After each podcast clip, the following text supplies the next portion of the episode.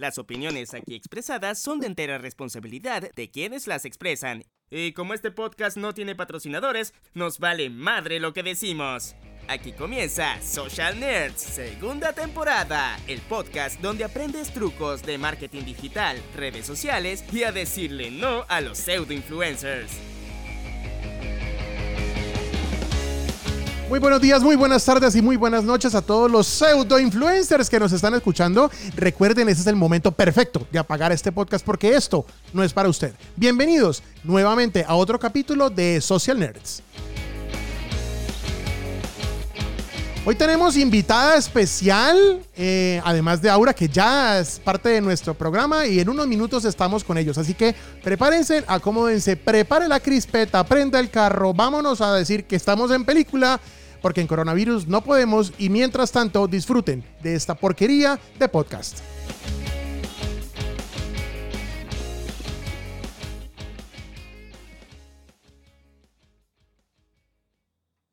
Por respeto a nuestros oyentes, el siguiente podcast no tiene risas grabadas. Y no, porque no hay presupuesto para grabarle y estamos buscando patrocinadores. Señorita Aura Cristina Millán, bienvenida de nuevo a este horrible y espantoso programa. ¿Cómo vas? Hola Juanchis, bien, súper, súper, súper bien. Hoy un poquito de volver a grabar. Ay, sí, total. Eh, eh, hoy estamos un poquito estresados porque, porque nos falló el, el USB, ¿no? Sí, sí. Sí, hay un chicharrón ahí con el micrófono, entonces hoy, hoy tenemos un audio medio raro, pero no importa. Lo importante es que estés ahí, que siempre te podamos escuchar. ¿Cómo estás? ¿Cómo va esa cuarentena, U? Bien, bien, todo normalito. ¿Sí? No, ¿Amando gallo? Chévere. afectada, no. Cuando uno vive en cuarentena, pues tampoco nos calienta tanto. Sí, sí, uno realmente, uno ya está metido en ese tema, ¿sí o no? veníamos un poquito más adelantados ya el tema de hacer teletrabajo hace, como siete años en forma, pues obviamente hace que de tanto no se sienta tanto. Es correcto. Bueno, Au, te dije, y como dije al principio del, del show, tenemos invitada especial, una persona eh, extremadamente eh, importante en el medio muy conocida, muy famosa en Colombia. Em, em, lo más chimba es que puedo decir que es amiga mía.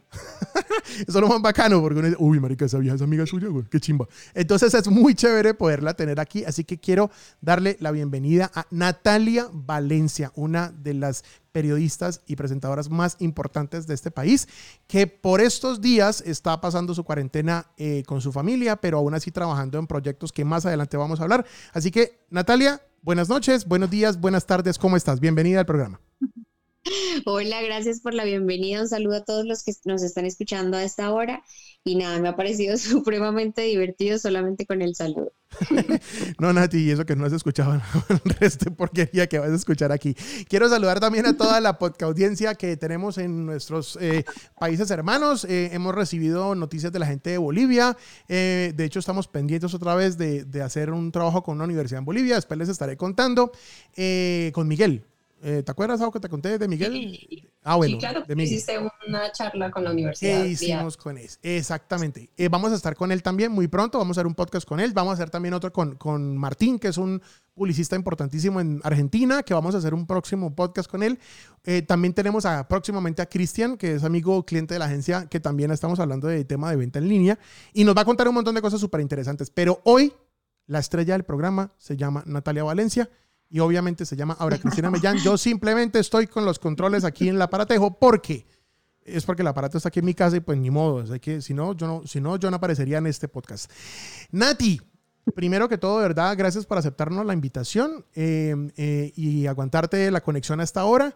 Eh, pero para los que están, los que no saben, ese, ese, podcast se está grabando a las 9 de la noche. hoy es primero de junio. Eh, y estás hablando directamente con un cuarentón en cuarentena, que ese va a ser mi próximo, mi próximo, mi próximo eh, nombre en Twitter, ¿no? Ya definitivamente. Nati, bienvenida y nuevamente muchas gracias por aceptar la invitación. Y yo le dije, porque de hecho a la podcast audiencia le quiero advertir y ahora le estaba diciendo hace un rato, hágame un favor, Natalia, no me prepare tema, no se me cuadricule, no importa, déjelo ahí, lo que le salga, como le salga, así la queremos escuchar. Nati. Es por ahí donde queremos muchas gracias a ustedes por la invitación. No, muy bacano. Y es, y es bacano porque uno la escuchaba en televisión, uno la escucha eh, eh, haciendo los reportajes en Canal Capital y eso. Y ahora que la escucho en el podcast, dice, uy, no, parce, va de mal en peor. Pero, pero de verdad que sí, muy agradecidos. ¿por qué la estabas previniendo con que no fuera a preparar nada? Me imagino que es porque No. trabaja en el medio y pues, Exacto, obviamente ella, ella sí sabe de esto. Ella sí nos puede trapear aquí fácil. Ella nos va a enseñar cómo es que tenemos que hacer este podcast. Sí, sí, va a ver si le mejoramos la calidad a esta porquería. Pero es en serio, ella sí sabe, ella sí trabaja, se trasnocha haciendo las notas, se consigue una fuente, dos fuentes, tres fuentes, y me pongo a decirle vainas y capaz que aquí nos llega con reportaje y quedamos como un chocato aquí nosotros, usted y yo, Aura. Sobre todo yo. Entonces es un desastre absoluto. Pero bueno, lo importante es que estés con nosotros. Te cuento que en nuestro podcast eh, estamos ayudando a emprendedores, estamos ayudando a empresarios a encontrar nuevos espacios y ahora con el tema del coronavirus, pues obviamente ellos necesitan vender, necesitan eh, poder mostrar sus productos y una de esas cosas que le falla a muchas personas, entre esas a nosotros también nos falla, es que a veces eh, tenemos miedo, por ejemplo, de abordar algún tema, tenemos miedo de hablar, tenemos miedo de hacer un podcast, por ejemplo. Y eso es una de esas cosas que me parece importantísima tenerte acá porque... eh, eh, aunque tú has estado en muchas producciones, pues no necesariamente es eh, las cosas que tú haces para la televisión, eh, eh, para la reportería, no son nada diferentes a lo que se hace en un podcast. Eh, y es importante pues contar con tu experiencia y hoy queremos preguntarte muchas de esas cosas, también cómo ha sido tu vida en el tema del, del, del- del boleo de los noticieros, cómo son esos políticos. Hoy, vamos a bajarnos los calzones, subieron la falda y vamos a, vamos a, a- a saber toda esa información y de paso pues a, a darle eh, información de valor a, la a las personas que nos escuchan que de verdad son bastantes y, y de verdad agradecemos que pierdan el tiempo con nosotros. Nati, y esa, y esa, y esa yo pienso que es como esa, esa primera pregunta. ¿Cómo carajos usted terminó estudiando eh, comunicación social y terminaste tú presentando noticias nacionales? O sea, ¿cómo, cómo fue eso? Empecemos por ahí. Bueno, pues eh, primero tengo que decir que desde que yo era niña siempre pensé y me vi más bien como una abogada. Siempre pensé que tenía Abogada. más bien como... eh, Ahora tú habías abogada. querido ser abogada, alguna cosa así. No, No, ni abate, ¿no? ya no, ya no, pero en un momento yo sí pensé en ser abogada y me, llamaba mucho la atención, me gustaba y no sé, como que todas las personas me decían, yo usted la veo como una abogada. Digamos que yo estaba encasillada en eso. ¿Pero qué? ¿Porque es toda corporativa, menos- toda formal o como por qué fue la vaina? O sea, ¿qué? No, era más porque era como la rebelde del salón, la que discutía Ah. con los profesores, no me parece. Ay, no qué artera, ay, qué ay, pues. la Porque no. La Arma nerd, la. No, Pero bien, porque lo tienen que sacar, no me parece justo. Entonces, así era como la re- era rebelde, la verdad, fui muy rebelde, entonces era más que todo como por eso. Pero bueno, ya cuando iba como en décimo en la universidad, eh, en el colegio, perdón, cuando iba como en décimo en el colegio, eh, empecé a pensar que me gustaba mucho la química. Entonces dije, no, ya voy a estudiar química. en, once, ¿Cómo, estamos once, con esa tabla? La tabla, la tabla de los elementos. A ver, ¿cómo es? hidrógeno, Hidrógeno, litio, sodio, sodio, Potasio, potasio, rubidio, rubidio, cesio, francio, boro, aluminio. berilio, Galio, magnesio, calcio. estronzo, baro, radio. Ah, sí. ¿Qué pasó? Ya, ok, ya me di cuenta que para química no era. No, no fue. No fue la química. fue claro. No, la verdad- la verdad me no. Sí, sí, sí, sí, sí. No, la verdad sí me iba súper, súper, súper, súper bien en química. Era una de las mejores de, de la clase y me gustaba muchísimo. Pero no sé, después empecé a pensar como que ya cuando era muy, muy, muy, muy niña, yo me acuerdo que yo veía el noticiero y yo decía tan chévere las noticias, como que lo veía como algo interesante, pero ya de pronto, como en la adolescencia, como que dejé de pensar en eso. Sin embargo, Uno en eh, adolescencia por no ejemplo, en piensa, el pues. colegio yo participaba, cuando estudié en la presentación, participaba, había un noticiero que se llamaba TV Press y participaba en ese noticiero, entonces me buscaba como noticias del colegio, como que el estudiante destacado o un proyecto chévere que alguien hizo, cosas así. Sí. Y trabajaba en ese noticiero. Era un proyecto como muy de niña, mi papá pues eh, también trabajó en la televisión, en la parte técnica, pero también trabajó en la televisión. yo no sabía. Y él fue, sí, él trabajó en Intravisión y él fue el que, eh, Ah, digamos, le entregó a, ese colegio una, una emisora, la posibilidad de que Mm. tuviera una emisora, le regaló la emisora al colegio. Entonces, digamos que yo me metía como un poco en ese tema, pero pues Dígame. no sabía que iba a terminar estudiando eso. Ya en 11 al final dije, no voy a estudiar comunicación, a mí me gusta el periodismo, me voy a lanzar, yo tengo ya una hermana periodista. eh, ah, sí, tu hermana buena, es ella fue- periodista, no lo sabía. Sí. Se llama Andrea Valencia, ella Sí, fue sí. productora de la W Radio, que Ah. es, bueno, para los que de pronto están afuera, es una mm, emisora, eh, muy, muy conocida. Quizás es una de las emisoras más importantes de, de Colombia. Que ya no es colombiana, ¿no? Que es ella- española. Sí, Sí. Ah, sí, ok, es española. Eh, y de hecho ella estaba como más enfocada en la parte de producción, ella me decía, Nata, el periodismo, o sea, puedo decir acá cualquier palabra, Claro. Obvio. jodidísimo, o sea, jodidísimo, de verdad no se meta a periodismo. Y yo no, a mí me gusta, me llama la atención, bueno, no sé qué.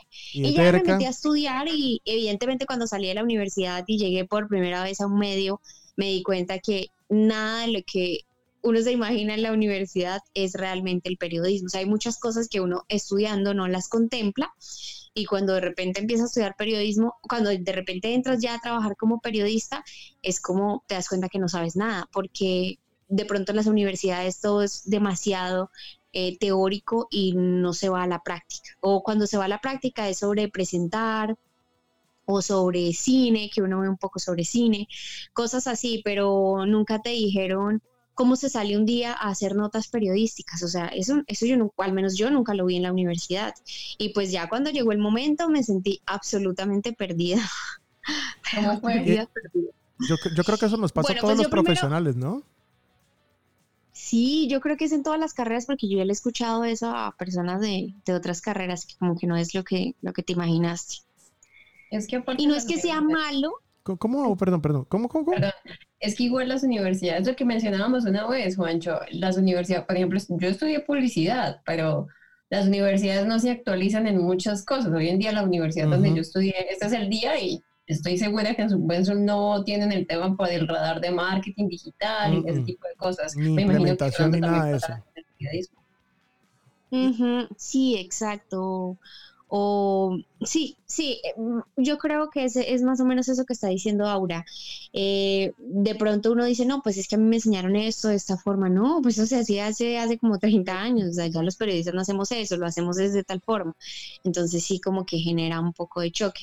Entonces yo al principio, cuando yo estaba en la universidad, yo traté de involucrarme eh, desde ahí a trabajar. Entonces empecé a trabajar en la, uni- en la radio de la universidad, tenía un programa súper chévere de dramatizados musicales que contaban, Ah. eh, digamos, Ah. temas sociales, pero Ah. los analizábamos desde la música. Entonces tenía dos como dramatizados, como tipo novelas, pero muy cortitos, eh, con voces y con canción. O sea, voces y un pedacito de una canción como respuesta y cosas. Era súper divertido, nos fue súper bien. Duramos como tres temporadas. Y después empecé a trabajar presentando el programa infantil de Canal Tro que se llamaba Jugando a la TV. Era Sí. un programa, pues obviamente ahí yo me llamaba Natalia igual, pero era como más un personaje infantil, como divertido, eh, súper risueño, o sea, era como, era realmente un personaje, era algo distinto, pero pues era solamente presentar. Y ya después empecé a trabajar, eh, me fui a, ah, bueno, yo me fui a estudiar un año a Canadá inglés, quería aprender inglés, pensaba que quizá eso me podría abrir más puertas en el periodismo. ¿Y sí, Y se abrió puertas o no? Sí me abrió puertas porque imagínate que yo entré a trabajar a Canal Capital, yo le pasé mi hoja de vida a Claudia Palacios, fui a una reunión con ella, fui a un casting de todo y ella me llamó y me dijo, ya, listo, sí, eh, vas a quedar, entonces necesito que empieces mañana. Y yo como, ¡ah! yo llevaba una semana de haber llegado a Colombia, no me había visto con mi familia, yo en Bogotá no tenía absolutamente nada. Entonces yo como, no, ¿qué hago? No sabía qué hacer, sentía muchísimo miedo porque pues digamos, ya había superado un poco miedos porque había vivido en el exterior, pero de todas maneras sentía el miedo como de, no, Bogotá, no sé, esa ciudad tiene mucho tráfico, muchos problemas, con que no me veía. Pero dije, bueno, me voy a animar, me voy a arriesgar. Y entonces yo le dije a ella, no, por favor, me puedes, o sea, imagínate, tú diciéndole a Claudia Palacio, ¿será que me puedes esperar un tiempito? Para los que no conocen a Claudia dije, Palacio, es "Claudia, una de las verás". periodistas más importantes de este país y era la directora del canal Capital, nada más y nada menos.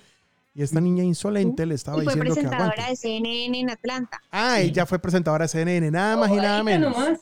Sí, no, eh, no, ella no, pobre Nico. en Atlanta, sí, entonces, entonces yo le dije, Claudia, ¿me puedes dar 15 días para yo organizarme? Y me dijo, te doy una semana, lo tomas o lo dejas, y yo, ok, en una semana estoy allá. Antes me dio. Entonces, nada, me... sí, antes Mm. me ayudó, me dio tiempo. Puta.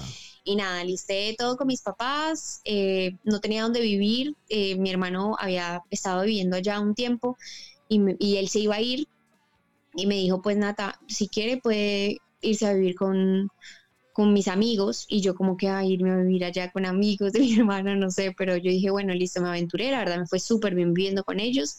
Obviamente uno se siente un poco extraño y eso, pero pues digamos que ellos me acogieron súper bien y me sentí súper tranquila viviendo con ellos.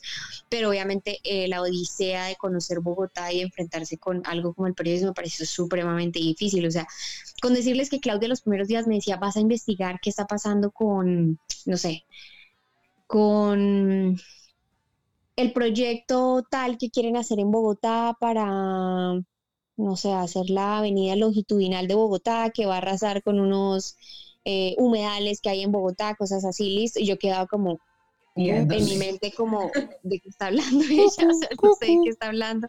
Y ella me decía, ¿sabes a quién buscar? Tienes las fuentes y yo quedaba como en shock y yo, Claudia, la verdad, no. Entonces, bueno, entonces, o sea, era empezar literalmente de cero. te, o sea, empezar te vació, a aprender. te vació y tal? No, no, no. Ella, pues mucha gente decía que ella era brava, que no sé qué, pero la verdad ella conmigo, no sé, siento que era un poco más tranquila. eh, pues yo también siempre trato de ser una persona sincera. O sea, si, si yo no sé algo, pues yo no me voy a quedar como, no, sí, sí, yo sé. Y pues para ir a embarrarla, como dicen, no, no, si me preguntan, ¿lo sabes? ¿Lo entiendes? Yo digo, no, la verdad no lo entiendo, ¿sí? Entonces ella me empezó como de cero y es empezar de cero a aprender cómo está, primero que todo, constituida una ciudad, cómo funciona un gobierno, que en la ciudad existen secretarías, que está la Secretaría de Ambiente, que la de Salud, que el Río de Bogotá no se encarga la Secretaría de Ambiente, sino se encarga es la CAR, ese tipo de cosas, como empezar a, a ver quién se encarga de qué y, y, después de las secretarías quién está, están los ministerios, pero también hay colectivos, pero también hay ta, ta, ta, o sea, es aprender cómo está constituida la ciudad el gobierno y básicamente eso a mí me pareció difícil y creo que lo más importante para un periodista son sus fuentes y empezar a recolectar fuentes y a empezar a hacer relaciones es supremamente difícil, pero ya con los años ya tú lo empiezas a manejar muy bien, pero digamos que de momento es muy difícil porque tú llamas a alguien y no hablas con Natalia Valencia, yo soy periodista de Canal Capital, no sé qué, mm, no, es que quería saber si puedo coordinar una entrevista con no sé quién, ta, ta, ta. pues al principio no te prestan mucha atención, cuando ya te conocen, cuando ya saben y conoces tus informes, tus notas, llegas a un punto en el que ya no solamente ellos te atienden, sino que ellos te buscan para los temas, ¿sí? Natalia, queremos sacar esto, quieres ir mañana a un recorrido por tal cosa con la comunidad de los listo, sí quiero ir.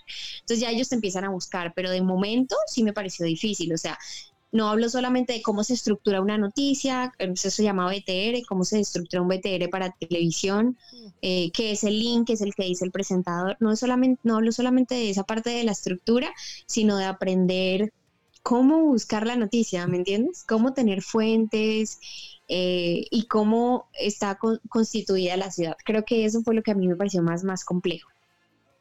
Es muy complejo, definitivamente que yo más sano.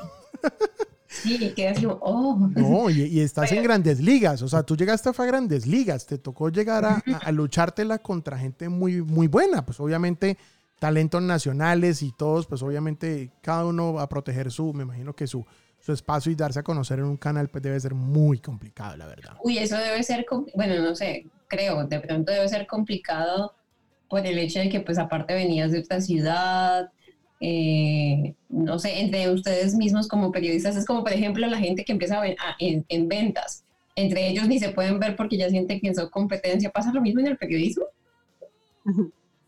Sí, sí, sí, total. El, el, eh, a mí me parece que el medio es es bastante complejo, eh, hay muchos chismes, hay muchas envidias, eh, hay, no sé, yo, a mí me gustó mucho la experiencia laboral que tuve en Bogotá, me pareció muy, muy chévere, pero también sé y creo que o sea, por favor, incluso los que sean de Bogotá y estén escuchando esto tienen que ser conscientes Ahora y de honestos. Bogotá. ¿Qué pasó? Los bogotanos, los bogotanos son distintos a nosotros, son distintos Ah, sí, y, y, a veces yo siento que son un poco cositeros. Para los que no entienden, cositeros es como una persona que se pega de cualquier cosa muy pequeñita para armar de eso un, un conflicto, un chisme mm. sobre alguien. Un ejemplo, viste que pasó no sé quién y no saludó, pues ya, pues uno no se complica acá por eso, pues no saludó porque va a ocupado, está peleando con su novio, con su novia, está estresado, tiene una deuda, va pensando en su nota periodística, qué sé yo, o sea, da igual, ¿sí? Porque uno no se lo toma personal, pero allá sí es un poco así, entonces sí fue un poco como difícil adaptarse y, también la primera vez que yo fui al casting, eh, cuando yo vi, o sea, al lado de los periodistas que estaba haciendo el casting, yo dije, ya, o sea, chao, ni, me vuelvo a Bucaramanga ya, porque la verdad todos los periodistas eran muy mayores, todos eran periodistas mayores, eh, yo los escuchaba a ellos, no, yo vengo de CMI, yo vengo de yo no sé dónde, todos ya tenían así el súper recorrido en canales muy grandes y yo dije como no, pues yo vengo de la universidad literalmente. yo vengo del aeropuerto. yo vengo del aeropuerto, literal. Pero después entendí cuando llegué a conocer ya, cuando llegué a trabajar y conocí a todo el equipo, me di cuenta que Claudia Palacios tal vez estaba buscando, periodistas Sí, gente nuevita, que ella pudiera formar, que ella, pues que no tuvieran de pronto las mañas de los periodistas mayores, sino alguien que ella pudiera formar y que estuviera dispuesto a aprender y y a ser obediente, porque muchas veces uno también tiene que ser obediente. Obviamente uno también se las da de rebelde, uno también pues defiende sus temas a morir y lo que sea, pero también a veces a uno le exigen, mira, tienes que hacer esto y punto, o sea, tienes que hacer esto. Entonces, de pronto creo que ella buscaba eh, personas que ella pudiera formar y hacer como una propia escuela de periodistas que nos formamos con ella. Entonces me di cuenta cuando entramos ya todos éramos súper jóvenes eh, y muy pocos teníamos experiencia. Aparte, ella no quería el periodismo tradicional de salir con camarógrafo, sino quería que saliéramos con Smart Grip, que es como un dispositivo eh, live view, como un, sistema de señal pequeñito al que encima le ponemos el celular y transmitíamos con eso y con eso íbamos a los barrios. O sea, le daban un live view solo, un, eh, que es el aparatico que tiene como cuatro o cinco sims y transmiten con esa vaina. Exacto, y el celular y te daban un celular. Y, tú salías con eso y en Bogotá pasa de todo, o sea, a unos les lo robaban, a otros los correteaban, a, pues, susto, lo que tuvimos fue muchísimos eh, marchas, protestas, imagínate los gases lacrimógenos y tú corriendo con ese aparato. Eh, es, es, terrible, pero pues a la vez es eh, una, una, experiencia como de mucha adrenalina y no sé, es como la magia, o sea, me parece que ahí es donde está la magia. Digamos, yo, yo he tenido la oportunidad de trabajar tanto como presentadora como reportera y como reportero debe ser peor. sí, es más complejo, pero creo que ambos tienen su magia, ¿sí? Cuando te quedas solamente presentando, pierdes de pronto esa magia del periodismo de poder estar en el lugar de la noticia, porque una cosa es tú estar en un set contando lo que está pasando, pues sí, muy chévere, pero otra cosa es estar tú en la marcha con la gente, esto está pasando, o sea, porque tú lo estás viendo y lo estás viviendo. Entonces creo que ambas cosas tienen como su magia. Yo creo que alguna vez le dije ahora que yo tenía ganas de alguna vez ser fotógrafo de guerra. Creo que es de esas cosas. Sí, sí, sí. De hecho, creo que hablamos mucho de ese tema y es una oportunidad. porque, en un pues momento quise ser fotógrafa de guerra y, y pues ya no conoce dio y como que, hey. Pero, pero muy bacano. Lo que pasa es que ya ese tema de las guerras ya casi no hay, ¿no? Ahorita lo que son manifestaciones. Y por cierto, ¿no? Está muy pesado estos días con el tema de Anonymous y con el tema de, de, este señor, el pedófilo, ¿cómo se acuerda? No me acuerdo. Este. Nati, de hecho creo que ustedes sacaron un artículo de ese tipo. Es, eh, a él lo mataron, ¿cierto? No estoy segura, pero creo que sí. Y entonces ahorita están saliendo a la luz eh, como todos los archivos o las pruebas de que políticos y de pronto personas reconocidas a nivel mundial estaban en esa red de prostitución perdón, de explotación, es la palabra correcta, explotación sexual infantil que hay en, en, el mundo y en el que están involucrados muchos políticos y muchos expresidentes a nivel mundial. Entre esos estaban diciendo que Andrés Pastrana hace unos años. Pastrana y Santo Domingo. sí.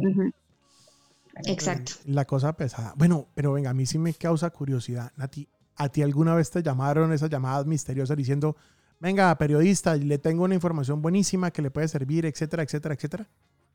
Claro, total, muchísimas veces. Muchas notas muy buenas aparecen así y, y, también así te aparecen muchos peligros. O sea, a veces te das cuenta que hay gente que te está citando y que no es para algo bueno. A veces a mí me, me pasó un par de veces, creo que como unas tres veces, eh, no, que venga a tal lado, no sé qué, y luego empiezan a preguntarte que con quién vas, entonces como, como así, pues con un camarógrafo, pues obviamente tú no revelas que vas a ir solo con un smart pues a veces salíamos con camarógrafos, obviamente. Claro. Si hoy tenías una rueda de prensa, pues tú vas con camarógrafo porque es la, es la forma más cómoda y no hay eh, posibilidad de que la señal se pierda o cosas así, entonces te mandan con un camarógrafo. Cuando la gente te empieza a preguntar cosas así y de pronto después dejan de contestar y eso ya tú te das cuenta que en realidad te estaban buscando para algo malo. Pero sí, muchos temas buenísimos han salido así. Yo le tengo esta información, ta, ta, ta y pues tú vas indagando, tú ya le dices esa información a otro medio de comunicación, no, usted es el único periodista que yo he llamado, eh, entonces tú empiezas a hacer la investigación y a veces salen temas muy, muy chéveres. Otras veces también hay gente que te engaña y te dice que sí, que eres el único medio y el día que lo sacas resulta que todos los medios lo sacan. Todos tenían la, chiva. La se vio ese día con todos los medios. Y, todos tenían la chiva ese día. Y la gente pide plata, me imagino. Hay personas que a veces preguntan como como y usted me paga por eso, no sé qué, entonces pues yo por lo menos no estoy dispuesta a pagar por eso, a menos pues que fuera una súper información, pero yo digo, no, si alguien realmente tiene una buena intención, pues puede tener la necesidad, pero qué necesidad, pero puede tener la necesidad, pero ¿por qué llegar al punto de cobrar eh, por algo así? Yo por lo menos nunca he estado dispuesta y a veces también pasa mucho que la gente cree de pronto o visualiza al periodista o lo idealiza más bien como como el superhéroe, o sea, cree que el periodista va y te va a poder solucionar. Pues no, el periodista va a comunicar lo que está pasando, a entender la situación, a hacer un puente entre la comunidad y el ente gubernamental encargado de arreglar la situación, cualquier cosa, o sea, desde lo más pequeño como un hueco de la calle a una situación compleja que un ciudadano tenga, por ejemplo, con una EPS, tú sirves como puente y haces el seguimiento, o sea, no es que tú saques la nota, bueno, los periodistas que son eh, muy éticos, no es que tú sacas la nota y ya te olvidaste de eso. No, tú sacas la nota y sigues contactando a tu fuente. Entonces yo, por ejemplo, lo que siempre hago es como tratar de llevar una agenda eh, o en el blog de notas del celular, alterno entre los dos y, y, llevo, sí, entonces, bueno, el tal EPS me dijeron que en tal día le van a responder a tal persona sobre la cirugía que le han cancelado siete veces.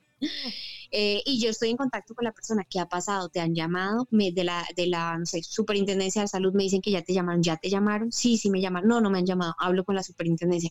Usted me dijo que habían llamado a tal paciente, no lo han llamado, ¿qué fue lo que pasó? Ah, no, que se confundieron, que no sé qué, ¿qué tal día vamos a solucionar? O sea, ya tú sacas la nota, pero tú sigues haciendo seguimiento tratando de solucionar las cosas, pero a veces es tan complejo todo lo que sucede y son tantos los casos que a veces uno no puede resolverlos y la gente dice el periodista no hizo nada, pero ¿por qué? El periodista hizo su gestión, sacó repetidas veces la nota, ha contado que reiterativamente ha buscado a, no sé, a la empresa o a la EPS y no responde y a veces la gente se frustra mucho y uno como periodista también se frustra porque tú como sea quieres resolver todos los casos, todos los problemas que tiene la gente, pero a veces no puedes, entonces tienes que aprender a que pues tú no eres un superhéroe y la gente también debe aprender un poco eso y sí, seguramente como en todas las profesiones había, habrá el, el perezosito que se haga que sí está haciendo la labor y no la hace, pero en su mayoría pues tratamos de hacer la gestión, o sea, tratamos de que todo salga bien, pero pues es complejo. Igual también deben haber partes donde ustedes como periodistas ayudan hasta donde pueden. Ya hay un punto que de pronto no depende de ustedes y pues hasta ahí me imagino. Claro, sí, así tal cual. Uno intenta, intenta, pero a veces es pasan cosas tan complejas que no, no se pueden solucionar. O, o, a veces es muy triste. Tú, por ejemplo, yo lo digo específicamente por, por el tema salud, que es uno de los temas a los que yo quizá más me he dedicado como periodista de salud y y a veces es tan complejo y tan triste que tú insistes, insistes en que está pasando esto con un paciente que tiene una enfermedad de alto costo, como por ejemplo el cáncer, que le cancelaron esto, que hace tanto no le dan los insumos. Y de repente y tú sigues llamando y llamando a la familia, pues a veces hay alguien que se hace cargo de la persona y de repente el cuidador te dice, no, imagínate que ayer se murió.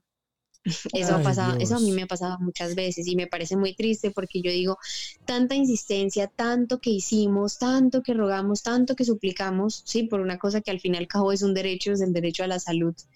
Eh, a veces no sale como lo esperamos y, y es bastante frustrante y uno como periodista también sufre por ese tipo de cosas o sufre cuando eh, tenemos que cubrir, por ejemplo, casos de de, por ejemplo, asesinatos o casos de abuso sexual, especialmente a niños, a mí me parecen absolutamente tristes y no, te quedas como con esa energía y, te afecta muchísimo psicológicamente. No, y el tema de ser imparcial, ¿tú qué, cómo lo manejas? Porque si en la universidad, bueno, en el colegio eras rebelde, ¿cómo manejas el tema para un periodista que, pues en medios tradicionales creo que les toca ser imparciales? Sí, correcto. Pues miren, yo les voy a ser honesto, yo, yo siento que, yo siento que la imparcialidad no existe, honestamente. Lo, digo como periodista, honestamente yo diría que la imparcialidad no existe. Tú tratas de dar lo mejor de ti, o sea, intentas al máximo, voy a poner un ejemplo de algo muy triste que pasó en Colombia y es el caso de, de Juliana Zamboni, cuando fue, por ejemplo, el caso de ella, era algo tan triste, tan, tan, no sé, tan devastador para todo el mundo, y los otros periodistas pues también tenemos sentimientos. Eh, claro, seguramente algo que es cierto y yo lo sé porque a veces mi familia me dice como, ay, viste tal cosa tan terrible que pasó y yo, ah, sí, sí lo vi. A veces me dicen como, ya, no dices nada. Y yo no, pues, o sea, no es que no me duela, no es que no me parezca triste, pero pues digamos que ya estoy acostumbrada a incluso escuchar o ver cosas peores, entonces no es que lo naturalice y crea que está normal. Simplemente sé que es algo común, no normal, común y pues me duele y posiblemente pues ya soy un poco más fuerte que cuando empecé. Pero, pero igual a mí, o sea, por ejemplo, a mí esa noticia me impactó muchísimo. Creo que siempre pienso en esa noticia cuando me preguntan eh, como algo así, me pareció supremamente impactante. Em, de hecho, para, perdón, para los que están afuera del país y, están escuchando, Juliana Zamboni fue una, es una niña que fue, a ver si estoy mal, Nati, me corregirás, eh, fue raptada por una persona con cierto poder adquisitivo y era muy importante o muy influyente eh, en ciertas reglas, una familia muy adinerada. Y, él en algún momento, sin justificar lo que hizo, pero al parecer, eh, digamos, usando drogas y ese tipo de cosas, en él estaba como muy perdido, terminó secuestrándola, em, abusando de ella y la terminó matando en su apartamento y luego tratando de desaparecer el cuerpo. Eh, y sin saber quién sabe qué otras cosas pasarían y, nunca supimos, gracias a cámaras de seguridad fue que se dieron cuenta de todo lo que había ocurrido. Y la niña era una niña, o sea, de, un barrio, años. ocho años. Y una niña muy humilde también, un barrio muy humilde. Ajá, era un barrio humilde que él constantemente visitaba. De hecho, mm, según la investigación que hicieron, eh, las sustancias que él consumió fueron después de haber hecho lo que hizo con ella. Eh, Ay, entonces madre, o sea, el man no estaba derogado cuando la secuestró. No, las autoridades pudieron comprobar que eso lo hizo después para, para, al parecer por sugerencia de alguien más, pues no me atrevo a decirlo acá, al parecer por sugerencia de alguien más, eh, para... Para la defensa. digamos, para, sí, para su defensa, para tener una, una defensa y una cuarta. Uy, no lo puedo pues, creer perfecta para él. Entonces, pues, ¿qué hace uno como, cuando está ahí? Pues no, obviamente tú, siempre, tú tratas de meterte en el papel de, bueno, yo estoy acá, esto está supremamente triste, no voy a llorar, tú te metes en el papel de que estás ahí serio, tranquilo, tratas de mantenerte lo más, lo más sereno posible y, te calmas, tratas como de respirar profundo, le vas preguntando a la familia y sí, tratas como de, yo, básicamente lo que hago es como tratar de concentrarme en la respiración, como ya he hablado con la persona, ya sé lo que va a decir, ya, ya sé lo que puedo sentir con lo que va a decir porque ya lo escuché, trato de escuchar a las personas antes de, de salir en un en vivo. Entonces eso es lo que hago, como tratar de calmarme y en lo posible ser lo más objetiva posible. ¿Cómo lo hago? No sé, creo que tratando de, de llenarme de datos para que no haya de pronto un momento de silencio que, que me haga cometer una embarrada, una equivocación o, salir con algo eh, que sea como tu opinión personal o que refleje tu opinión o lo que sientes frente al tema, sino empiezas a datearte, a tal hora llegó la ambulancia, a tal hora llamaron a las o sea, las autoridades, la familia le reportaron eh, que eso había ocurrido, un vecino dice eso, al parecer un testigo tal cosa, bueno, tú tratas como de tener todos los elementos a la mano, cómo, cuándo, por qué, a qué horas, quién, quién es esa persona, quién es el presunto. Ah, bueno, y te cuidas mucho en eso, ¿no? Tú no vas a decir que secuestrador ni violador, es presunto, sí, siempre. Ah, sí, sí, eso es, confirme, sí, claro. Sí, tú estás... es inocente hasta que no se confirme lo contrario. De hecho, incluso cuando los asesinos... Eh, ya han dicho, sí, yo fui el asesino, tú tienes que decir el asesino confeso, porque tú tampoco puedes probar que él sea el asesino, pero es el asesino confeso. Entonces tratas como de siempre mantener como la calma y pues tratas de ser objetivo, pero siento, porque digo yo que la imparcialidad no existe, porque igual a lo mejor a ti se te escapa un gesto, una mirada, cualquier cosa, tú sabes que la única forma de comunicar no es con las palabras, tú comunicas con tu cuerpo, con tu mirada, con cómo moviste tus cejas, con todo, tú comunicas con todo. Entonces, creo que la imparcialidad no existe. A lo mejor tú le das más voz a, eh, por ejemplo, si tú estás en una causa que a ti te parece que es justa y claro, tú tratas de darle voz a todo el mundo, bueno, usted por qué está protestando, listo, por tal y tal cosa. Eh, pero entonces, si tratáramos de ser absolutamente parciales, yo tendría que controlar que a la persona que está protestando me pueda hablar un minuto. Y al que no está protestando y está bravo porque por la protesta no puede coger su bus, tengo que darle también un minuto. Pero qué tan parciales somos realmente para que para controlar ese tipo de cosas, ¿me entiendes? Entonces, por eso, por ese lado yo siento que la imparcialidad realmente no existe, porque a lo mejor alguien te está diciendo algo más interesante y le das más voz a la persona para que hable y un poquito menos tiempo al otro. Entonces, de alguna forma la gente va a terminar diciendo, ay, pero el periodista dejó que el protestante hablara cinco minutos y, y el señor que esperaba el bus habló solamente dos minutos pero pues no es por eso, es que quizá el que no está protestando pues no tiene mucho que decir, el que está protestando tiene mucho que decir, pero igual va a parecer que es imparcial y cuando no es así pues lo digo específicamente porque un gesto o... Es decir, creo que cada cosa tiene su punto, ¿sí? Uno puede decir, sí, en general uno debe ser imparcial, eh, no debe de pronto, no sé, sugerir adjetivos frente, por ejemplo, a un político, pues si tú no estás seguro, si no están las pruebas, pero al final hay cosas que son tan tan humanas que, por ejemplo, en el caso de Juliana Zamboni es algo tan triste, es algo tan, tan aberrante, tan, tan horrible. Huevo, la verdad. Que cómo podrías no sentirte como te estás sintiendo. O sea, en algún momento, de cualquier forma, se te va a notar que tu posición frente a eso es que es algo terrible. Y al final es algo terrible, o sea, eso es algo terrible ante los ojos de cualquiera. Ahora ya las cosas políticas, pues depende de las corrientes y muchas cosas, pero específicamente en ese caso, pues ante los ojos de cualquiera es algo horrible y, a un periodista también le parece eh, igual de triste o igual de nefasto que le parece a cualquier persona que lo está viendo en la televisión. Mire que ya que hablas de las instituciones, justamente hace un rato estaba leyendo que la familia de, este señor Floyd en Estados Unidos hizo una, una autopsia eh, independiente a la que avisó supuestamente el, Departamento de Policía. Y ah, el Departamento de Policía había dicho que él había muerto no por asfixia y literalmente es todo lo contrario en el, en el, en el informe que acabaron de publicar hace poquito eh, la familia dijo, no, mira, efectivamente nosotros lo hicimos por aparte y efectivamente sí, él murió por asfixia. Em, y, fíjate que, que, yo a veces siento que las instituciones también aprovechan eh, su poder para tratar de, justificar o modificar algún tipo de, comportamiento, conducta. Em, y a veces también hasta, usan a los periodistas como parte de su arma y a veces siento que a los periodistas los, los, los manipulan mucho más fácil de lo que uno cree. Eso, eso, eso es tan así de verdad. De pronto las instituciones tratan de usar el periodismo para, para, para, para no sé, para cambiar el pensamiento de, de ciertas eh, personas en ciertas zonas o algo así, o no sé. Sí, eso siempre sucede y de hecho a veces uno tiene problemas por eso o de pronto cuando uno está empezando mm, no lo nota pero después empieza a dar cuenta. Te doy un ejemplo.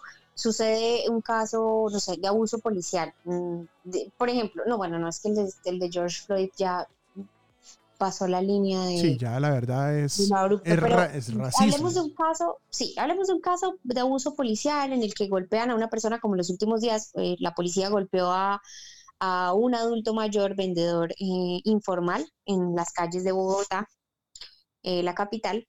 y entonces al siguiente día de repente la policía saca no estoy diciendo específicamente que en este caso haya pasado, porque no lo sé, pero sé que sí pasó muchas veces en Bogotá, sí. Eh, al siguiente día la policía saca, o sea, no sé, Eh, cayó una banda que se dedicaba a la venta de estupefacientes en los colegios del sur de Bogotá y ta, ta, ta, y, y lograron esto y lo otro, y a otro policía lo van a condecorar por tal y tal cosa. Entonces, claro, eh, el tema de la venta de, estupefacientes es algo terrible para los jóvenes, es, tiene el agravante de que sean niños de colegio, eh, da un contexto de que por qué en el sur de la ciudad, bueno, etcétera. Pero hay un punto en el que tú dices, bueno, cada cuánto la policía desmantela este tipo de bandas, eh, ¿esto realmente es una gran noticia o es una cortina de humo? ¿Sí?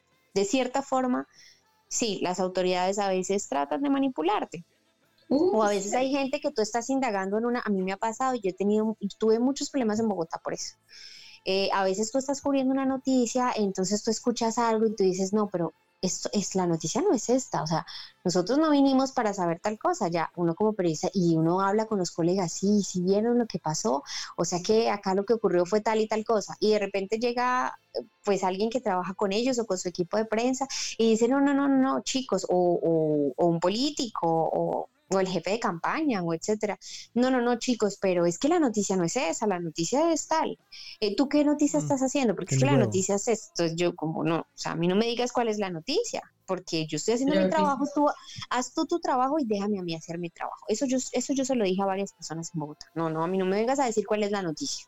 Tú haz tu trabajo, yo te respeto a ti tu trabajo, yo no te estoy diciendo nada porque tú estás vendiendo una cortina de humo, pues, o sea, tú estás haciendo tu trabajo, o sea, no digo que le haya dicho específicamente así, eso se lo digo a ustedes, pero sí le he dicho a varias personas, no, yo no me meto en tu trabajo, tú haz tu trabajo, lo estás haciendo muy bien y déjame a mí hacer mi trabajo, pero a mí no me digas cuál es la noticia. Entonces sí, claro, a veces la gente trata de manipularte y es muy, muy frecuente que eso pase. Impresionante, ¿no? O sea, bueno, uno sabe que esas cosas pasan, pero pero es bueno escuchar de una fuente que realmente o sea sí. O sea, que, o sea, confirmas las sospechas. O sea, para mí esto es, eh, para mí esto es la chiva, definitivamente. O sea, sí pienso que es algo muy, muy interesante y, y a mí me encanta escuchar a Natalia eh, cuando, cuando cuentas esas anécdotas porque detrás de todo esto hay muchas anécdotas, así como hablamos en el programa de muchas cosas de ventas y cosas y, los chismes que echamos con nuestros clientes y cosas así.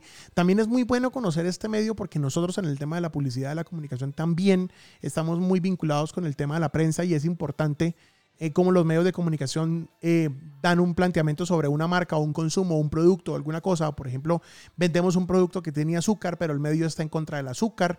Entonces, a veces en publicidad nosotros hacíamos, eh, tratábamos de buscarnos el free press, siempre buscábamos el periodista que pudiera estar ah, en pro de nuestro, de nuestro, de nuestro trabajo. y, em, y, no era manipulación, muchas veces le decíamos, era, vea, mano, vamos a lanzar este producto eh, Manuel Santanderiano. Eh, vamos a leer este producto y este producto este, tiene esto, esto y esto. Sí, tiene azúcar, pero pues nos toca jugárnosla por este lado, eh, etcétera, etcétera. Y uno empieza como a mirar, bueno, por dónde nos vamos a meter y el periodista que nos ha hecho una manito, porque eh, esto es sabido y esto lo, lo manejamos nosotros desde hace muchos años en publicidad. Para poder lanzar un gran producto hay que ponerlo de moda primero o que las personas estén hablando del tema. Muchas veces usamos la fórmula de hablar con periodistas que generen el famoso free press o que generen esos free press que no son ni free, ni mucho menos, ni impress. Es simplemente una noticia, eh, alguien se le, se le paga a una persona que haga una investigación sobre cierta noticia para después uno sacarle la solución, poner, poner en boca de las personas una problemática que mi producto es capaz de solucionar. Eso lo, lo hacíamos o se hizo con mucho tiempo o era parte de, lo que hacíamos en las agencias de publicidad. Hoy en día ya es digital, ya las guerras, las guerras de marca son muy distintas, ya hoy en día no, no tenemos que necesariamente buscarnos el periodista, pero muchas veces sigue siendo una herramienta fundamental el periodismo para nosotros en el tema de la publicidad para poder vender un producto. Em, lo que hablan, por ejemplo, de, los carros. cuando estamos vendiendo carros, que la marca hasta que le tienen problema a ese carro, que, cada vez que lo montamos la gente lo insulta.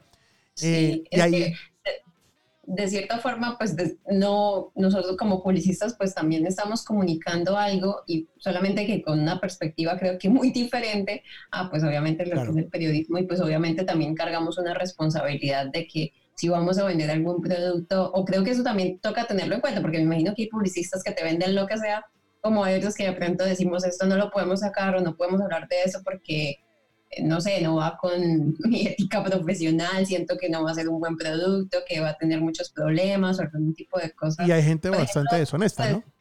Exacto, sí, con el tema de cirugías y eso, nosotros no podemos sacar cualquier información, a nosotros también de cierta forma digamos que nos toca informarnos bien sea por el mismo cliente o por fuentes en internet, verificar que toda la información sea correcta, porque pues vaya uno saque, saque alguna cosa y más en tema de salud.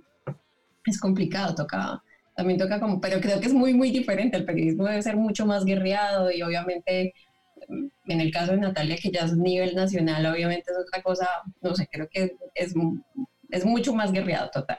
Sí, obviamente. pero ven que, que, eso que ustedes decían de, del, por ejemplo, de las, de las bebidas, pues, por ejemplo, a la hora de un producto, miren que para todo hay, para todo hay campo y entre los mismos periodistas también hay diferentes posiciones. Por ejemplo, así como en otros países eh, la hicieron hace años y es el hecho de, de, que han empezado a implementar el poner las etiquetas en ciertos productos diciéndole a la persona, esto es un contenido alto en azúcar, eso lo quieren implementar acá en Colombia, ¿sí? en Ecuador se hace, sí. En Ecuador se hace y hay varios países donde, donde ya se hace. Creo que Chile también iba a implementarlo. Eh, Colombia está en, eh, digamos, hay unos colectivos, hay eh, específicamente, ¿cómo se llama esa organización? bueno, en ese momento se me escapa. Sí, no quiero que quede el silencio, se me escapa en este momento el nombre, pero mm, eh, por ejemplo, ellos estaban lanzando campañas, entonces, por ejemplo, una vez yo fui a cubrir una campaña que ellos hicieron sobre las bebidas azucaradas, eh, cuál es el proyecto de ellos, y hay distintos colectivos en Bogotá trabajando sobre eso, un concejal, o no sé qué, bueno, etcétera. Y, y, bueno, lo cubrimos una vez. Después, más adelante, era como ya otra fase del proyecto, y por ejemplo, yo se lo, vendí, se lo vendí a mi jefe de redacción, mira, están haciendo esto, hoy se van a reunir para esto y miren que para todo hay. Mi jefe me dijo, Natalia, qué pereza ese tema. Y yo, ¿por qué? Si es el tema del azúcar, de los niños, la obesidad de esta, porque obviamente uno para vender un tema o tú no lo vendes así como así, ¿no? Tú te averiguas entonces qué dice la Secretaría Social en Bogotá, cuál es el, la tasa de obesidad que hay en Bogotá, cuál es la tasa específicamente de menores de edad eh, de obesidad em, o de sobrepeso que hay obesidad y sobrepeso, y tú te averiguas todos los datos y tengo esto, tengo esto, y de repente él me dijo, no, qué pereza ese tema, y yo, pero ¿por qué? Si mira, la obesidad está en tanto, ta, ta, ta, el alcalde dijo esto, la Secretaría de Salud dijo esto, eh, la Secretaría de Educación dijo que en los colegios van a empezar, me dijo, Natalia, qué pereza, y yo, pero ¿por qué? O sea, yo seguía como, pero ¿por qué? Y miren que él tenía otra visión. Me dijo, ¿qué parece estar diciendo a la gente que, que, cuidado con esto, que cuidado con esto, que el azúcar no, que la sal no? Entonces, ¿qué es lo que puede comer la gente? No, qué pereza, que vamos a seguir en ese tema. Y bueno, no lo quisieron sacar, pero miren que él tenía otra postura diferente. Qué pereza, dejemos que también la gente escoja qué quiere comer y ta, ta, ta. Era muy diferente a lo que yo pensé en ese momento, pero miren que a él no, pues no le pareció, le dijo que quejarte era pues estarle diciendo a la gente que esto no, que esto no y que esto no, y no le pareció el tema. Entonces miren que incluso nosotros también a veces tenemos temas así y, a veces no se venden porque, no sé, de pronto a tu jefe le parece que no, que, que pereza ese tema otra vez. Entonces me acordé mucho ahorita que dijeron eso de, del azúcar y las bebidas eh, o algunos productos y miren que, que, que eso pasó y él tenía una visión diferente. Mire que, oiga, el tema está como para hacer como 10 podcasts, ¿no? este tema es brutal. Llevamos 47 minutos y el tema está brutal. Apenas estamos como tocando eh, eh, los, los, los, los pormenores de todo este asunto. Estamos comentando. Me estaba dando cuenta con Natalia con lo que decía que pues no solamente comunica la voz, sino que los gestos. Yo decía, pucha, yo no puedo ser periodista. Bueno, o sea que frente a una ah, cámara... Eh, vote la pregunta bote la pregunta. ¿Cómo carajos uno tiene que aprender a manejar los gestos cuando simplemente, es que a mí yo soy muy botada y Juancho ya me conoce muy bien y sabe, y ahí me, me han pasado unas cagadas. Por Dios. Terribles. Si no me gusta algo, levanto las cejas y me gusta también la levanto, pero se nota la diferencia. Sea, soy demasiado como... Es que teníamos un, un cliente que queríamos mucho, de hecho. Eh, pero fue muy loco porque ese cliente estaba, estaba siendo asesorado por otra persona que estaba en esa reunión que nada que ver, que no era ni de la empresa. Era un personaje de caricatura ahí que le estaban dando como, o sea, como que la persona había hecho algo importante por la empresa y, y lo tenían ahí que diera opiniones.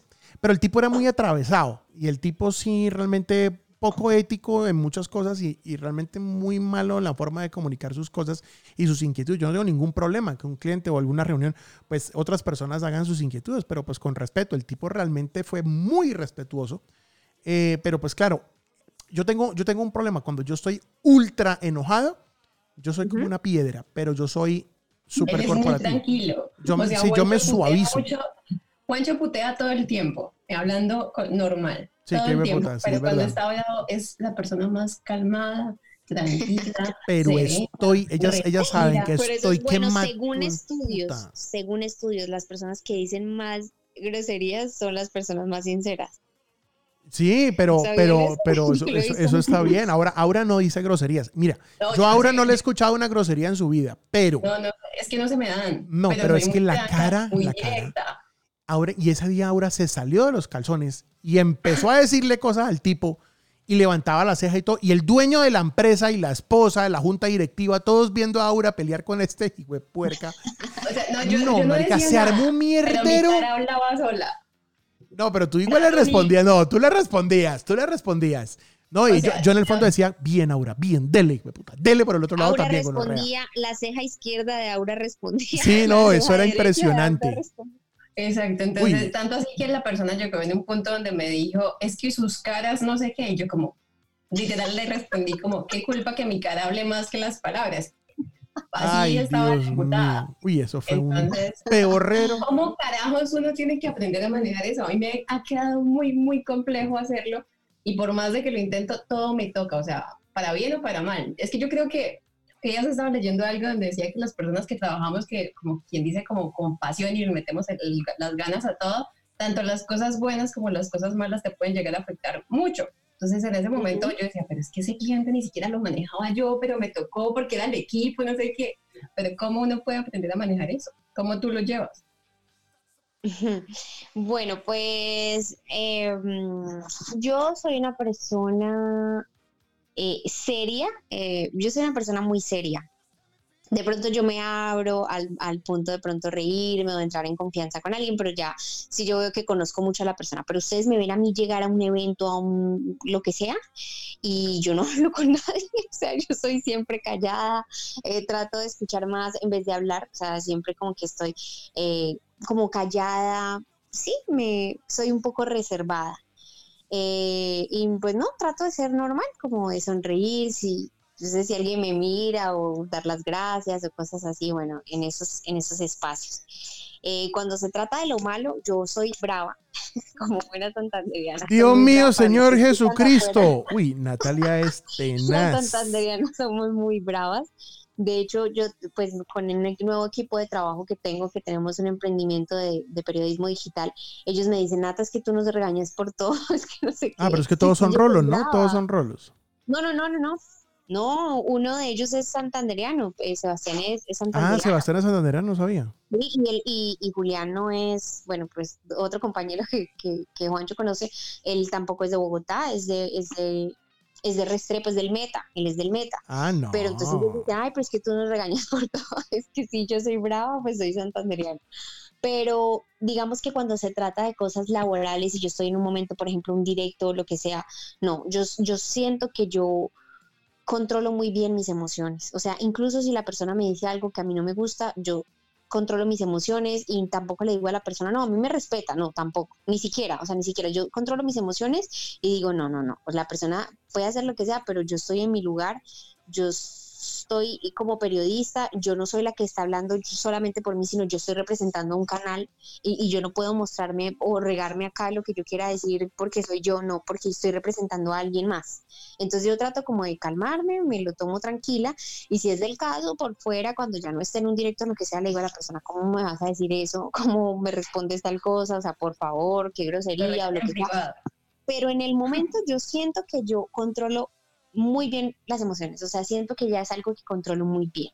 Eh, emociones de tristeza, de rabia, de dolor, de lo que sea, siento que las controlo muy bien. ¿Cuántas veces ustedes creen que uno como periodista sale, por ejemplo, en televisión reportando noticias o, o presentando las noticias y uno cuántas veces de pronto ese día le pasó algo terrible y está supremamente triste, deprimido, o, o muy estresado, pues tú no sales demostrando eso, tú te metes en el papel, controlas las emociones en ese momento, se te olvida todo y ya si quieres cuando sales te pones a llorar, pero en el momento eh, es, es como de controlar las emociones. ¿Y cómo lo hago? Mm, la verdad, no sé, no, no sé si hay realmente como una fórmula para hacerlo. Eh, pero pues yo personalmente creo que de pronto me ayuda como a, a bajar un poco eso, es el tema como de respirar. Siento que el tema de la respiración sí funciona trato como de respirar, de calmarme.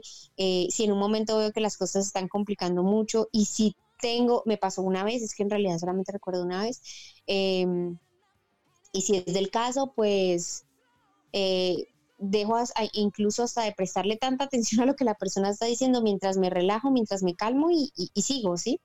Eh, y ya por fuera, pues creo que, pues a mí me parece que funciona bien hacer ejercicio tú haces ejercicio, liberas tus tensiones y ya pues no te vas a, dormir ese día con, con ese mal, con esa mala situación o amarga situación que te haya pasado durante el día. Creo que eso también ayuda a liberar tensiones, pero el control de las emociones no creo que es algo que con el tiempo, claro, al principio uno iba a cubrir una noticia, mataron a esta persona y estás al lado y claro, te sientes como que el mundo se está cayendo, pero ya con el tiempo tú empiezas a controlar muy bien esas emociones de tristeza, de rabia, de, eh, a veces de impotencia, tú empiezas a, controlarlas bien y creo que la no, no hay una fórmula como tal, sino es más bien de pronto el que es algo sistemático, algo en lo que estás moviéndote todos los días, que ya empiezas a conocer bien el terreno y ya sabes por dónde caminas, o sea, ya sabes que este terreno es así, que tiene bajos, altos, cosas felices, cosas tristes, cosas feas.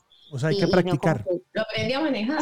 Y es más o menos como que lo aprendes a, a manejar ya en la medida que va sucediendo todos los días, o sea, que es algo que vives todo el tiempo, entonces como que te vas acomodando a esa realidad. No sé si haya como una fórmula como tal.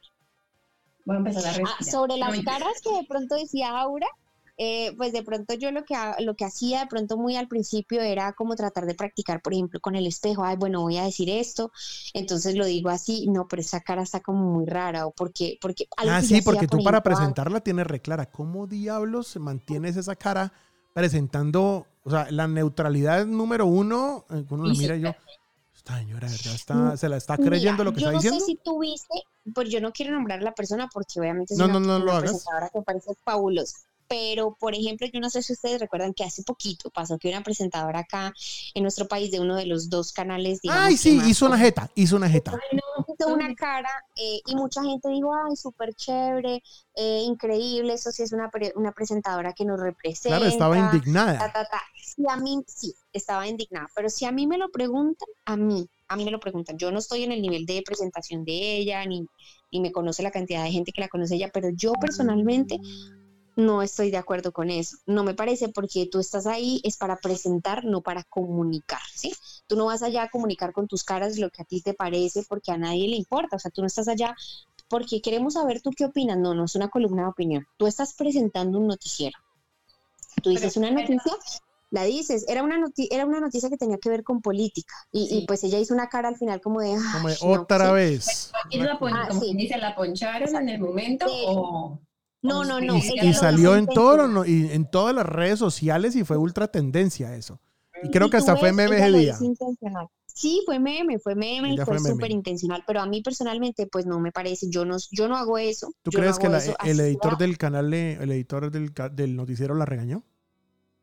No lo sé, no lo sé, yo creo que de pronto cuando estás en ese nivel, a lo mejor ni te regañan, ¿sabes? Yo creo que de pronto a ese nivel ya es como, no, ya no. No, es que ya llevas ya lleva muchos años ahí. No, ya lleva, o sea, ella es la cara de las noticias en Colombia hace muchísimos años, y ella es años, y la tiene requete clara ella. ¿Mm? Es una persona, un personaje, ¿verdad? Que muy querida, por cierto, en este país. Eh, y, la respeta mucho y, y es muy buena. y es muy buena. Sí, es una periodista brutal y no le comía nada su lapicero de mano y hágale. Y eso, y eso es admirable de ella. O sea, pero sí me, siempre me quedó la duda ¿será que la regañarían? Bueno, ahí ya sabemos que es muy probable que no. No, ya indignada. Ella es muy buena, ¿sí? Pero es que yo creo que ya en este país, después de ver tantas cosas, uno, puta, o sea, en serio ya uno dice, no, otra cacorra. Yo, yo no sé, yo, yo también, yo creo que no será capaz de, de, de, ser neutro, yo tampoco. Yo sí, yo la puteo. Yo lo puteo en, televisión y eso, yo creo que por eso es que nunca he sido presentador y tengo un canal propio, porque aquí podemos grabar y decimos lo que nos da la gana, la verdad. Bueno, es que acá puedes putear y todo lo que quieras. Claro, sí, y si no le gusta, pa' aquí, vámonos, dígame. Bueno, sí, pero por ejemplo a mí eso pues no me parece, o sea, yo personalmente no estoy de acuerdo con eso, a mí no me gustó, tampoco hago el comentario y no voy a poner algo en las redes con referente a eso, porque no, pues no, no me meto en el trabajo de los demás, pero a mí no me gustó, o sea, personalmente me parece que, que no, no, tú estás ahí para informar sobre una noticia, no comunicar con tus caras ni lo que te parece, así sea algo absolutamente terrible, no, tú no estás ahí para, entonces yo lo que trato es siempre de hacer una, no sé, como poker face, como cara de nada, ni bueno ni malo, y trato de estar lo más seria posible. Eso es como, pues es como mi estilo y trato como de no hacer ninguna cara. Y yo creo que lo logro, o sea, yo, veo, yo siempre me reviso, yo al final miro el video, miro la misión, miro lo que sea y digo, oiga, sí, sí, todo bien, o sea, en ninguna parte se siente como que esto sí me gustó, esto no me gustó, esto me parece chévere, no. Ahora, si tú estás diciendo una noticia súper amigable, unos niños crearon una canción sobre, pues obviamente tú sonríes, pues porque, porque puede ser una noticia un poco amable. Eh, pero de resto en cosas que pueden generar controversia y polémica, no, yo siempre me mantengo neutro. Y al principio lo que hacía era como que me grababa o si no, eh, lo hacía frente al espejo y miraba y decía, ay, pero ¿por qué achique ahí los ojos diciendo tal cosa? o porque ahí como que sonreía y no se está como Autocrítica también, ¿no? Muy buena autocrítica y uno aprender a autocriticarse, eso me parece fundamental. Uno em, aprender a conocerse, yo creo que debe ser lo más complicado tal vez, porque uno a veces de pronto se ve bien, pero ante los ojos de los demás no. sí, también. Y otra cosa que me parece importante es que tú sepas escuchar. O sea, hay personas que de pronto, yo creo que eso pasa en todas las profesiones, como que tú les dices algo y se lo toman súper mal. Y, y, no, yo la verdad nunca he sido así. O sea, a mí me dicen, oye, Natalia, mira que ten cuidado con tal cosa, o fíjate con no sé qué, o cual, o sea, cualquier cosa, hasta algo que tenga que ver con lo físico, que por ejemplo yo digo, pero ¿por qué lo físico? Pues en nuestro país, eh, bueno, para las que nos están escuchando afuera, nuestro país mm, es muy a mí me parece que la gente se fija mucho en eso de la imagen. En otros países no es así. Tú vas a Estados Unidos, tú vas a Canadá, yo viví en mm, Tú vas a Argentina y todas chancletudas, todas. Allá la gente no te Saludos mira si estás en sandalias. Lo que tú estás diciendo, Juancho, literal. Sí, a mí me da pena decirlo. Ahora, ahora, ahora tuve la oportunidad ahorita que estuvimos en Buenos Aires de ver eso, ¿no? O sea, ni se arreglan, ni les vale chimba, huelen a chivo, no. No, y lo que te, en el viaje el año pasado también, que estaban en verano en Madrid, había, tuvimos que, tuve, tuve que pasar por una empresa de correos de cuenta, acá una que sea como ah, muy seria. Eh, 472. Correo de Madrid, que es así como por fuera, así la empresa que se ve como muy seria y todo lo demás, y tú entrabas y los y las personas que te atendían estaban en chancletas, pantaloneta y una camiseta sisa. Yo, sí, sí, sí.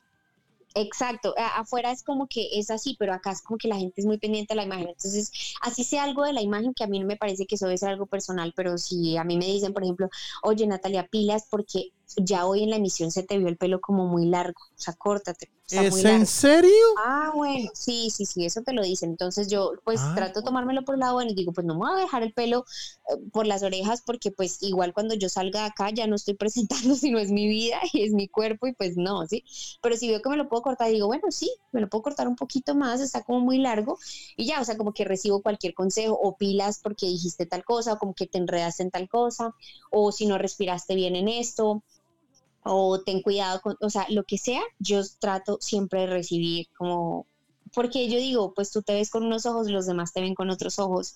Y no importa lo que te digan, incluso si alguien te lo dice de manera destructiva y no constructiva. Si tú ves que algo de lo que te dijo te sirve, pues tú lo tomas y dices, bueno, a lo mejor, ¿será que esa persona tiene razón en lo que digo? Ni, ni se va a poner a pelear con la persona pero tú te lo llevas para ti y tú dices, ¿será que la persona tiene razón en esto? ¿Será que sí puedo mejorar en esto? ¿Será que me faltó, y me falta pronunciar mejor la tal letra? No sé, lo que sea, o sea, estoy dando como ejemplos como que siempre trato también de escuchar muy bien a mi alrededor, qué dijeron mis papás de la misión, qué dijo mi novio de la misión, qué dijeron mis amigos, qué escribieron la, qué escribió la gente en las redes después de la misión, si a lo mejor hay algún comentario o no. Trato como de estar pendiente de cómo lo ven las demás personas y pues tomo lo que me sirve. Eso me parece que también es bueno, como que tampoco es que no, yo me veo, yo veo que yo lo hice perfecto y ya no, pues tú también tienes que escuchar y ver qué otras posturas tienen los demás para mejorar. Si ves, si ves que como que nos, nos, quedó como corto el podcast, Dios mío, con esta mujer que tiene mucho que contar. Me preocupa un poquito. Pero todo bueno, ya saben, ¿no? Respirando. Pero podemos hacer el punto dos. Ah, bueno, pues sí. sí, no, toca repetir. Toca repetir, toca repetir, eh, pero más que repetir, Nati, sí pienso que antes que, que te vayas, eh, bueno, perdón que nos están escribiendo aquí a la, a la, a la, al podcast por el WhatsApp, ya tocó cerrar el WhatsApp. Este, mm, ¿qué iba a decir yo? Antes de que te vayas, sí, Nati, sí quisiera como, como que nos contaras un poquito de lo último que estás haciendo, porque yo siempre he sido amigo, de hecho lo hablamos hoy, de, del, ser independiente, ¿no? O yo, yo no sé si, yo no soy ni izquierdista, ni, ni ultraderechista, ni nada. A mí, a mí me importa un culo. Yo lo que quiero es que eh, si hay noticias en este país o en cualquier parte, eh, que, haya, que haya seriedad y que las cosas que se tienen que decir se digan eh, y, que, y, que, y que el periodismo sea un o sea, servicio a la comunidad, que es lo que, lo que, lo que es la ciencia del, del, del periodismo. Y, y, sé que está hacer un proyecto independiente eh, y, y, de hecho por ahí les hemos estado ayudando con la empresa, pero, pero cuéntanos un poquito cómo es emprender, porque la gente que está en este podcast es gente que emprende. ¿Cómo es ese tema de emprender? ¿Cómo lo has sentido? ¿Cómo te ha ido con ese emprendimiento? Sé que llevas muy poco, pero, pero cuéntanos un poquito. Y más en pandemia. Sí, exacto. Claro. Y, y, hacer periodismo eh, eh, online, eso es un tema. Sí, exacto. Bueno, pues yo les voy, a, les voy a contar que lo primero que sucedió, y creo que lo podemos decir acá abiertamente, porque no, creo que a todos en algún momento nos ha pasado, nos va a pasar, o bueno, de pronto no a todos, a muchos sí, ojalá a todos no les suceda, o no sé si pueden sacar algo bueno, pues sí. Eh, a mí me ocurrió que yo estaba trabajando en televisión, y cuando comenzó lo de la pandemia, pues eso complicó obviamente la empresa, al igual que todas las empresas se han visto afectadas, o bueno, no todas, la mayoría, eh, se han visto afectadas porque no pueden sacar ningún tipo de provecho porque no venden un producto sobre eso, etcétera. Y pues sucedió que me suspendieron el contrato eh, que yo tenía. Eso de momento me quedó como, o sea, me cayó como un balde de agua fría. Eh, que como perdida, como qué voy a hacer, yo me vine a esta ciudad, dije a este trabajo, además había rechazado otra oferta de trabajo que era muy buena, eh, lo hice porque ya me sentía comprometida con este que había tomado y bueno, en fin, me arrepentí muchísimo, me dolió, me sentí súper triste, súper mal. Bueno, eh, de repente yo, yo soy una persona que siempre ha hecho muchas cosas, yo nunca me he quedado quieta, yo siempre hago muchas cosas, siempre he hecho muchas cosas y no me gusta sentirme como, bueno, ni, ni súper estresada ni haciendo mil cosas, ni tampoco me gusta sentirme como desocupada de todo el tiempo, free time, porque no, no me gusta. Entonces, eh, de repente me desperté un día y se me ocurrió escribirle a dos colegas que son muy, muy, muy buenos, eh, son divertidos, tenemos una buena relación, me parecieron muy juiciosos y nos conocimos trabajando en el medio.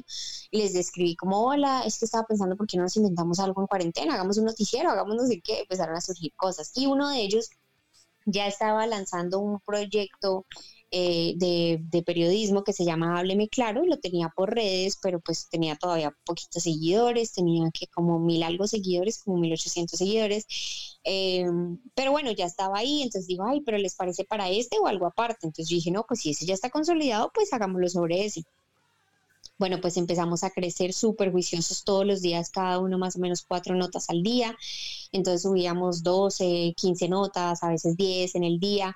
Y empezamos a ver que la gente empezó a seguirnos. Luego, bueno, 2.500, luego 3.000, luego 3.500, 4.000, 4.200 llevábamos. Sobre todo, y dijimos, ¿sabes que la gente como que nos empezó a seguir, esto empezó a gustar. Perdón, te, te, te, interrumpo un segundo. Es que me acordé de nuestros amados y queridos clientes que les duele escribir un artículo les pedimos, mira, al menos uno a la semana y no escriben una chimba y ustedes se sacan 15 artículos en un día. Por Dios. Muchos de ellos. Mira, les estaba buscando en Instagram. La necesidad de estar bien informado, incomodamos a los que nos quieren callar. ¿Son ustedes? Sí, esos somos nosotros. Mm.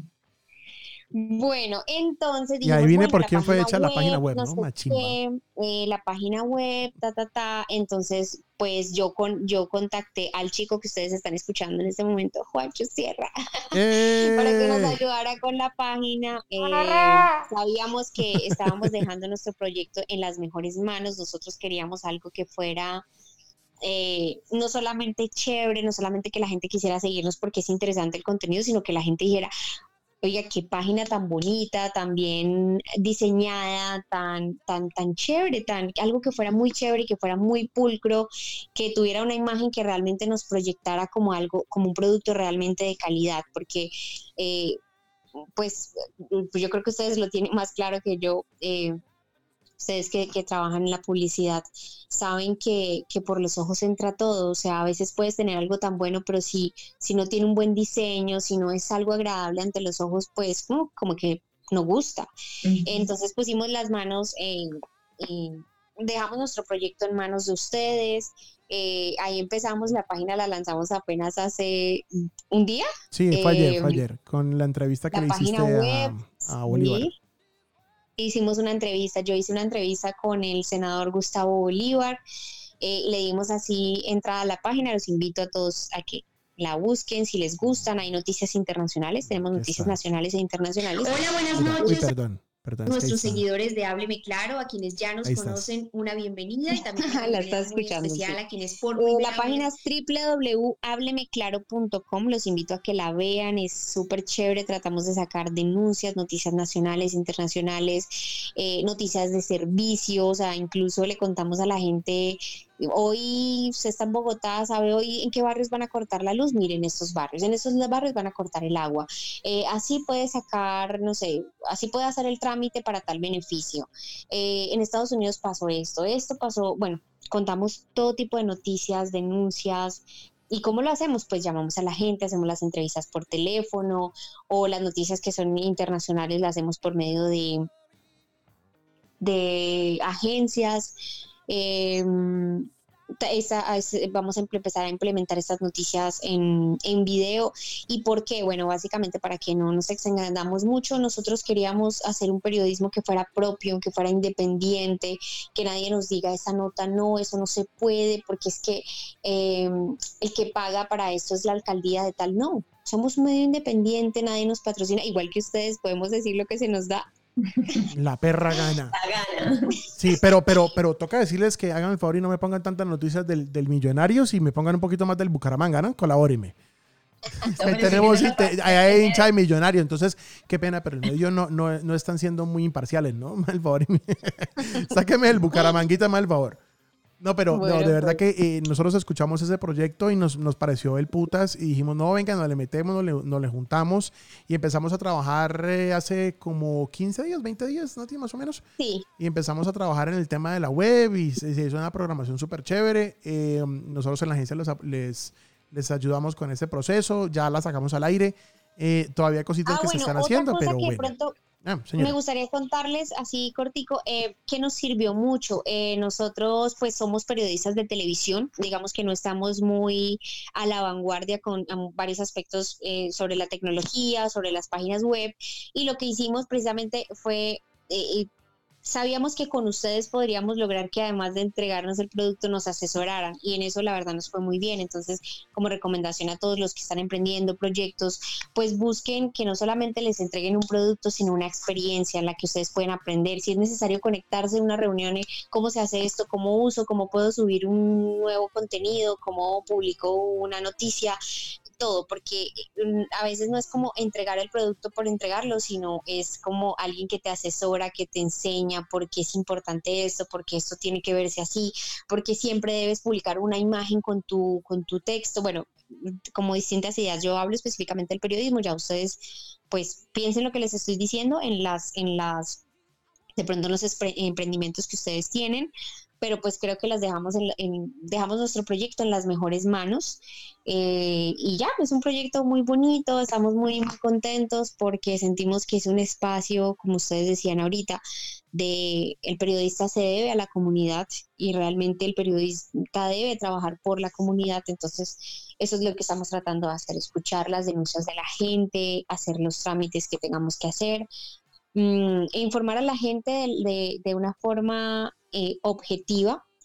Eh, tratamos de tener siempre las dos caras. Eh, tal persona dijo esto, mientras que tal dijo esto, entonces pues digamos que como sabemos que es algo escrito y pues la gente lo lee, no te está escuchando la voz, no está escuchando cómo estás diciendo cada cosa, pero igual tratamos de hacerlo de una manera objetiva y de darle como campo a todo campo a todo tipo de noticias y a todo tipo de contenidos.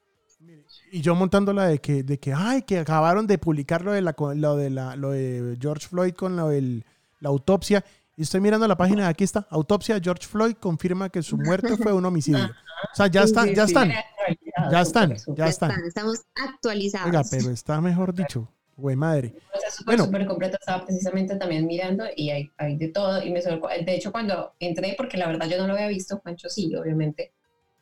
La, apenas entré, me sentí como literal entrar a una página mm, de noticias internacional, porque me habla de todo.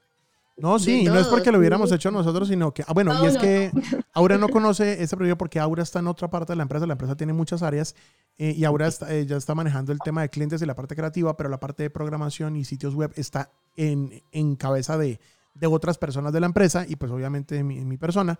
Entonces de pronto yo no, no, conocía la página, pero sí, sí, aún pienso que, que, que, se logró el objetivo, que era eh, ofrecer una página que fuera bacana. Y, no es publicidad para nosotros, o sea, no nos importa, o sea, realmente no, no, no es por eso, pero sí pienso que cuando uno hace algo, es cierto, un, el tema visual es importante, eh, el tema de hacerlo bien es importante, el tema de invertir en esta huevonada es importante, no, no es mi chicatear o saquémonos una pinche página de Wix, que es que nos sale barata, que es que no sé qué, y sirven para mierda, porque si ustedes son periodistas, si ustedes se quieren vender con todos los juguetes, ustedes no pueden salir con una pinche página de Wix cagada, horrible, eh, sacada de los mil demonios y, y, hecha las matacas, porque pues obviamente eso no les va a dar a ustedes credibilidad. Y eso es una de las cosas que, que, genera credibilidad, un buen sitio web y una cosa de esas. Y eso, y eso va a enseñanza para todos los que nos están escuchando. Pienso que eso es fundamental. Nati, muy, sí, muy, muy agradecido por tu tiempo, por tu espacio porque sé que eres una persona ocupada, sé que estás trabajando ahorita en, en, en, lo del sitio y ahorita sé que sigue trabajando. Y antes, gracias por dedicarnos este espacio y, y, y nada, muy agradecido, Nati, de verdad que sí. Ay, muchas gracias a ustedes por haberme invitado. Espero que les haya gustado esta charla. Aura, Juancho, saludos también a todos los. ¿Cómo le dicen ustedes a los oyentes? La podcast audiencia. Yo sé que esa palabra no existe, pero, pero pues, parce. ¿Cómo más le decimos a la gente que escucha podcast? la podcast la audiencia sí, que nos está escuchando, pues nada, espero que si les guste, dejen sus comentarios, eh, me vuelvan a invitar otro día para hablar de lo que sea, no importa de que tengamos que hablar. Bienvenida eh, Y nada, súper chévere, gracias por esta invitación, me divertí muchísimo, espero que les haya gustado, espero que hayan aprendido, espero que si tienen ideas eh, para lanzarse a, a, a emprender lo hagan, anímense porque no hay nada más chévere que saber que estás trabajando para ti mismo, no trabajas en el proyecto de alguien más, no sigues como lo que de pronto a todos nos enseñaron alguna vez, que buscas, sales de la universidad y buscas un trabajo, no, mejor crea un trabajo. Claro, o, crea o, hazte tu espacio en tu empresa, en la empresa en la que estés trabajando, hazte tu espacio, hazte notar, eh, eh, eh, incluso la persona que decidió ser empleado, eh, salga y proponga también y, y, ojalá tengan jefes que les escuchen, que les alcahueten. Eso me parece... Sí, exacto, porque tampoco es que no, vas a, no puedas ser empleado, tú puedes ser empleado, pero destacarte y como tú dices, crear un proyecto, crear algo diferente, algo que deje tu, tu sello, por así decirlo, tu huella. Claro, es decir, mejor dicho. Nati, de verdad, sí. muchísimas gracias por estar aquí. ¡Au! Gracias. gracias otra vez para trasnochar con nosotros. No, no, no, Juanchis. Siempre me encantó pasar por acá. Ah, definitivamente, aquí se pasa muy bueno. De verdad que sí, muchísimas gracias a Nati, a Aura y a toda la podcast audiencia, como dice y que no pudo decir eh, Nati, a toda la podcast audiencia. Muchísimas gracias por perder el tiempo con nosotros, porque definitivamente la mejor manera de perder el tiempo es Social Nerds. Un abrazo, nos vemos pronto. Chao, chao. Un abrazo, chao. Social Nerds es una producción de URB Digital Thinking, agencia de publicidad digital. Escucha todos los capítulos en www.somosurb.com. Y perdona el mal tiempo que te hicimos pasar.